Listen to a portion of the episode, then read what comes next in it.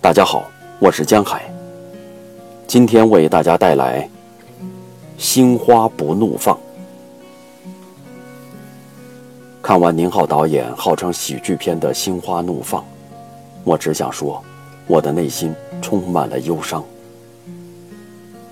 忧伤的源头，仅仅只在于对被爱情抛弃的黄渤内心和身体的挣扎的深度认同。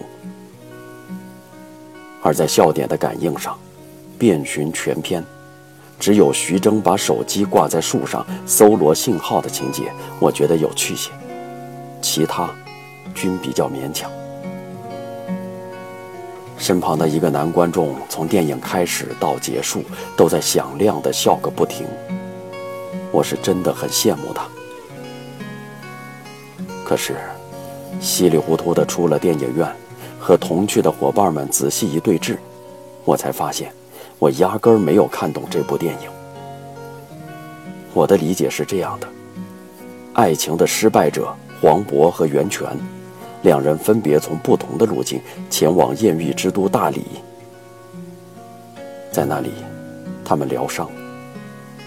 在故事的重要地标洱海边的梧桐客栈，两人历经千回百转，不期而遇。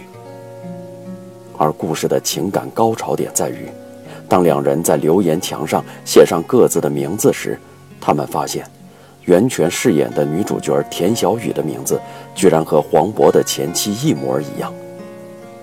缘分，缘分呐！于是，两人在时空的快速转换中开始了未知的行程，一个开放式的结尾，然后。故事结束。同行的小伙伴们说，电影的走向其实不是这样的。袁泉压根儿就是黄渤的前妻。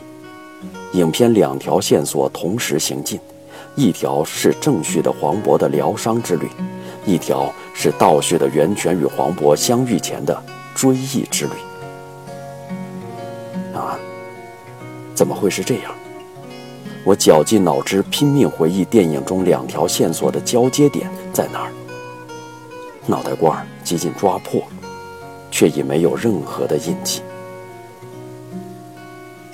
我内心升腾起巨大的挫败感，我的理解能力又一次被无情地涮了一刀。回家的出租车上，一个好心的姑娘安慰我说：“也许是我们的思维方式太直接了。”曲里拐弯的情节反而不易理解。表达完安慰，好心的姑娘先下车了，我的挫败感更盛。气愤之后，冷静下来，撇开太多主观情绪，来说一说电影本身。我认为，《心花怒放》实在不算是一部好电影。叙事的混乱无序、自以为是，姑且不说。在没有一个完整的故事和剧情支撑的情况下，影片就是明星轮番出场压阵和各种搞笑桥段的拼排式组合。说直白点儿，就是小品大荟萃。每个小品之间并无实际关联，生拉活拽的，让整部片子看上去总是显得勉强、单薄、苍白，立不住脚。从商业片的角度来说，《心花怒放》是显然卯足了劲儿来让观众进到电影院，乐呵乐呵的。